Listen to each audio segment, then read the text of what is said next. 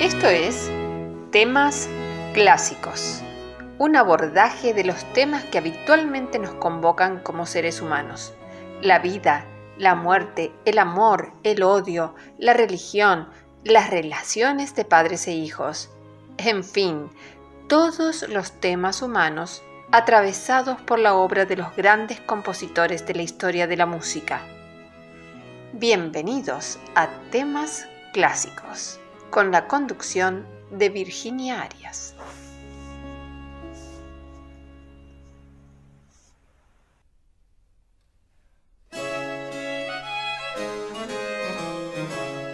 ¿Cómo les va, queridos amigos de temas clásicos? El programa de hoy se lo dedicaremos a los maestros, hombres y mujeres que en el mundo de la música dedicaron su vida no solo a componer, sino también movidos por el deseo de enseñar o tal vez por necesidad, legaron sus conocimientos a las generaciones que los sucedieron. Algunos, incluso como en el caso de Clara Schumann, sentando algunas bases para la enseñanza musical.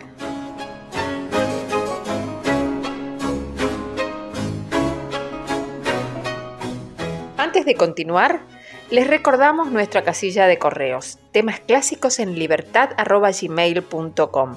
Pueden escribirnos y pedirnos temas musicales, sugerirnos algún tema en particular para tratar o tal vez pedirnos algún tema musical que les haya gustado.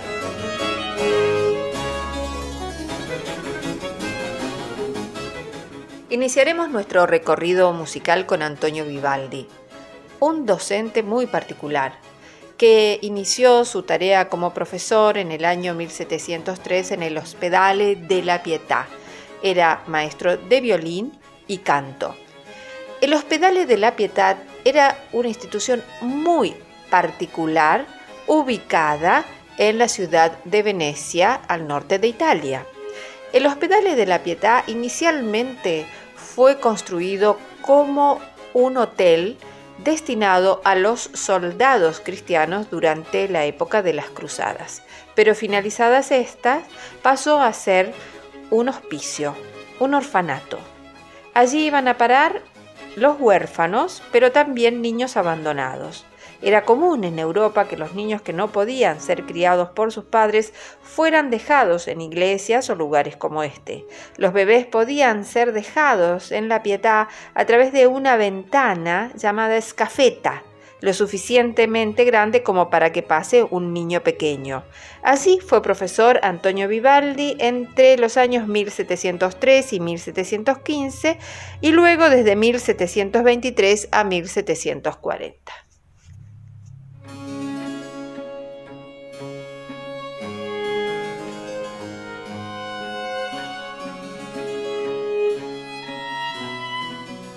En la ciudad de Venecia había cuatro hospedales que dependían económicamente de la administración veneciana.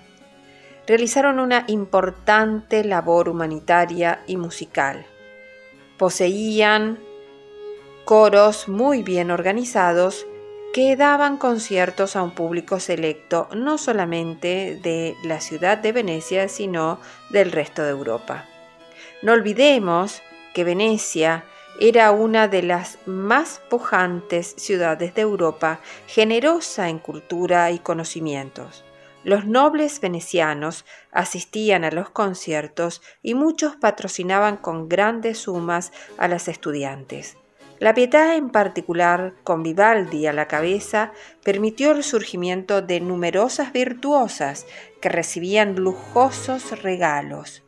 Obviamente, muchas de estas niñas cuyo origen había sido triste debido al abandono y a la muerte de sus progenitores, fueron largamente compensadas por la vida que llevaban en los orfanatos y decidían permanecer en ellos toda su vida, o buscaban casarse entregando una pequeña dote que les proveía el hospedale.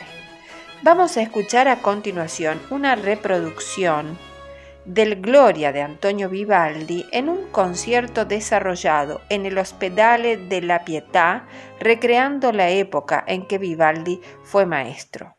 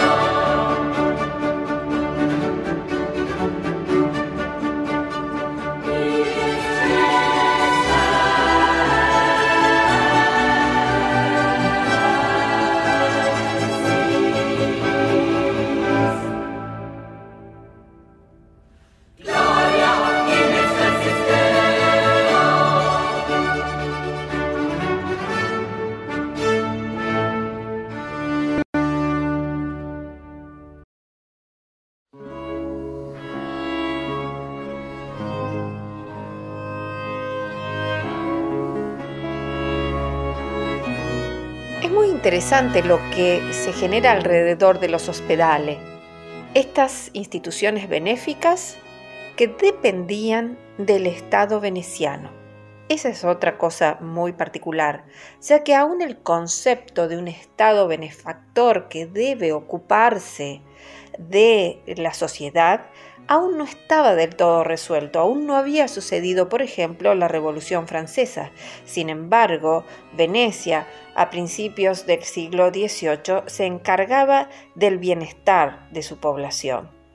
Alrededor de los hospedales, que recordemos eran cuatro, surgía no solamente el trabajo de los profesores de música, sino también el de muchísimos artesanos destinados a la creación o al mantenimiento de los instrumentos.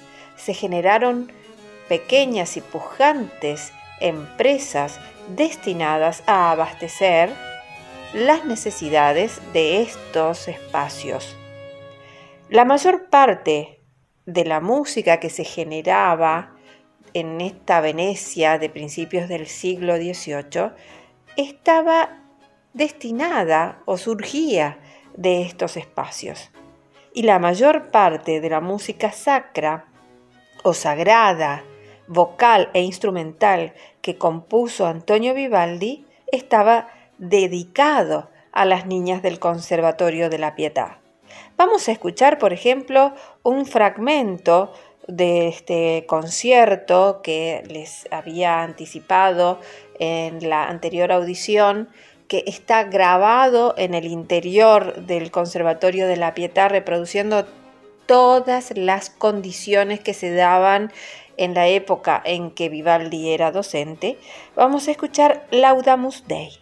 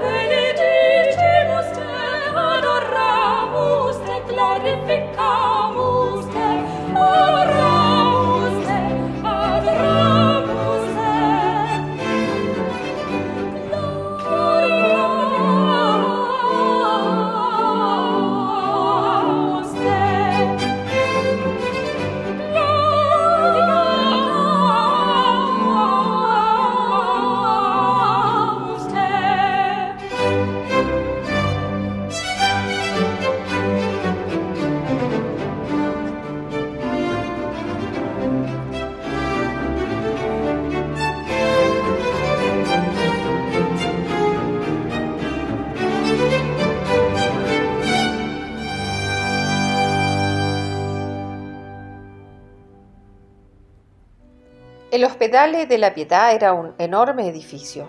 Sin embargo, la parte del conservatorio musical era relativamente pequeña. Las chicas más talentosas en el plano musical eran destinadas al coro de la escuela de música. El resto recibía una educación general. Las elegidas eran sumamente talentosas, capaces de tocar varios instrumentos a la vez y cantar.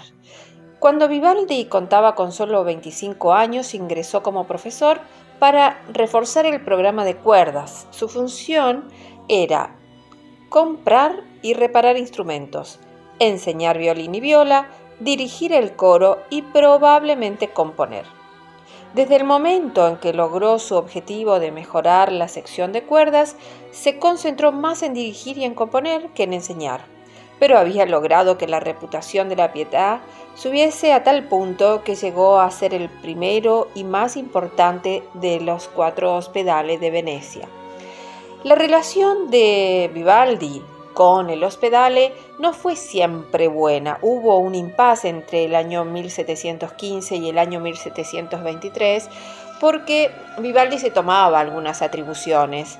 Solía viajar y permanecer mucho tiempo fuera de Venecia, también promocionándose a sí mismo, porque él era compositor no solamente de música sacra, sino también era conocido por sus óperas.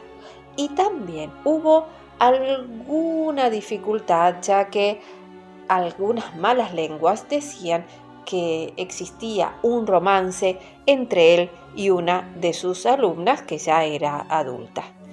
Bueno, pero sigamos escuchando esta extraordinaria obra escrita por Vivaldi llamada Domini Deus.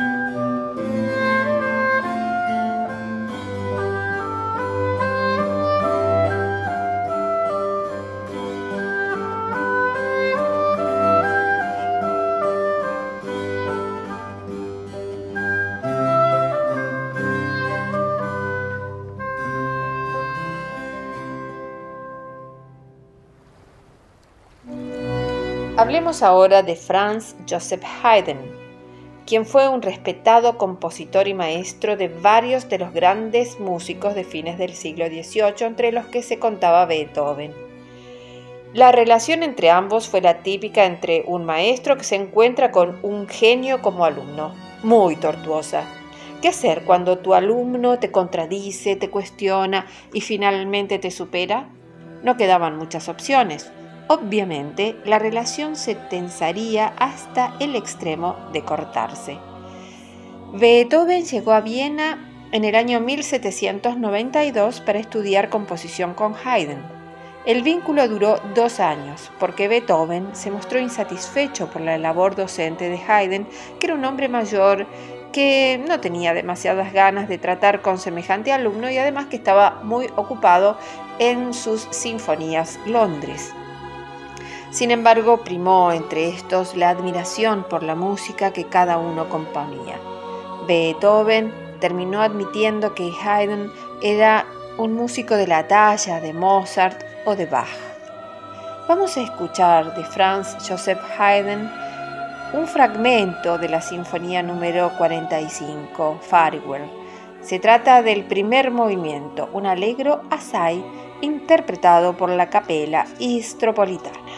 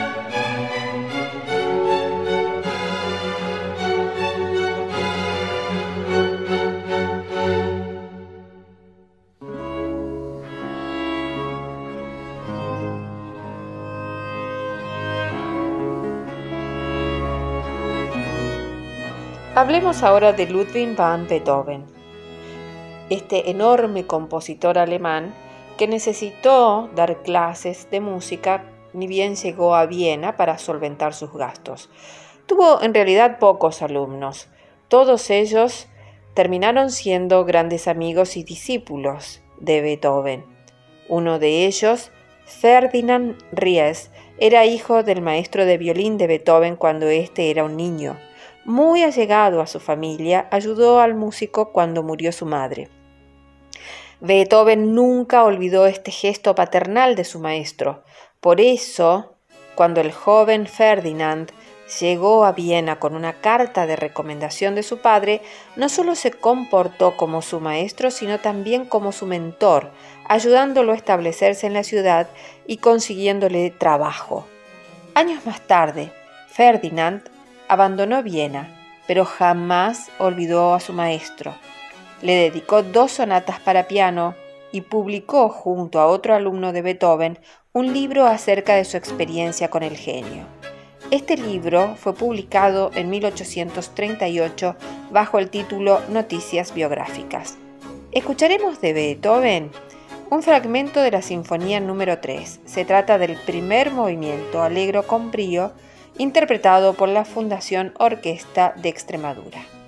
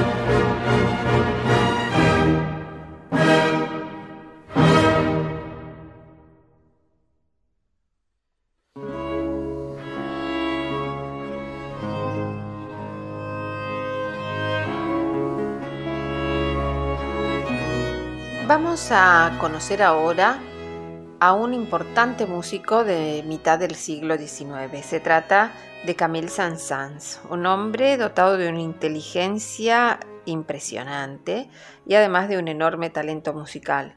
Tuvo alumnos que fueron muy buenos músicos, reconocidos en Francia, como Gabriel Fauré. Era un intelectual inquieto y polifacético, dedicado no solamente a la música, sino también al dibujo. Le encantaba hacer eh, caricaturas y también a ciencias tales como la paleontología. Fue fundador de la Sociedad Nacional de Música, logró enriquecer y renovar la música francesa a través de sus obras y de la enseñanza. En una suite muy pintoresca, le dedica a sus alumnos pianistas una pequeña parte. Se trata de nada más y nada menos que el Carnaval de los Animales. En esta sucesión de personajes zoológicos, entre los que aparecen elefantes, peces, cisnes, hasta fósiles, les dedica un lugar a los pianistas, especialmente aquellos que recién se inician con sus tediosas escalas. Camille Saint-Saëns destinó también un lugar muy interesante a los críticos de arte eh, como personajes con largas orejas. Verán, o mejor dicho, oirán pasar al león, luego a la gallina y sus pollitos, tortugas, elefantes. Lo que les sugiero es que traten de imaginar qué animales pasan y adviertan cuando les toca el turno a los pianistas. Vamos a escuchar el Carnaval de los Animales de la Orquesta Filarmónica Stanislav Nomiensko, dirigida por Malgarzato Sapieka.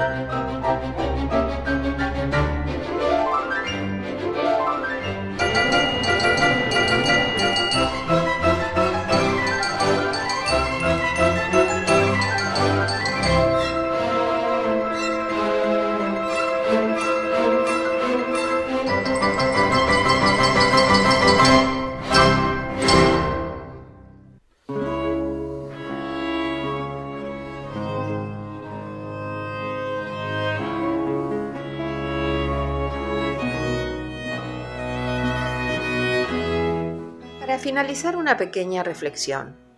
Hemos estado hablando de instituciones educativas tales como los hospedales que funcionaban en Venecia al comienzo del siglo XVIII.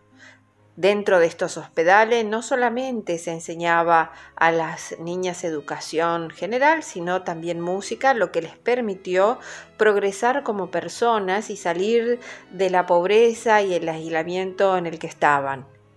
Si esto sucedió hace tantos años en sociedades que recién se iniciaban a la vida moderna, ¿cómo no hacerlo en pleno siglo XXI? ¿Cómo no permitir a los niños crecer en el desarrollo de la música y poder ser seguramente mejores personas? Bueno, es una pequeña contribución de nuestro programa a la idea de que la enseñanza musical en los niños puede ser algo realmente liberador para ellos y puede generar una posible salida laboral cuando sean adultos. Bueno, para despedirnos les recuerdo cuál es nuestro eh, correo por si nos quieren escribir, darnos em, su opinión acerca de los programas, sugerirnos temas clásicos para tratar en adelante. Les recuerdo entonces, nuestra casilla de correos es temas clásicos en libertad Esperamos sus comentarios, nos despedimos, hasta la próxima. Gracias por escucharnos y acompañarnos.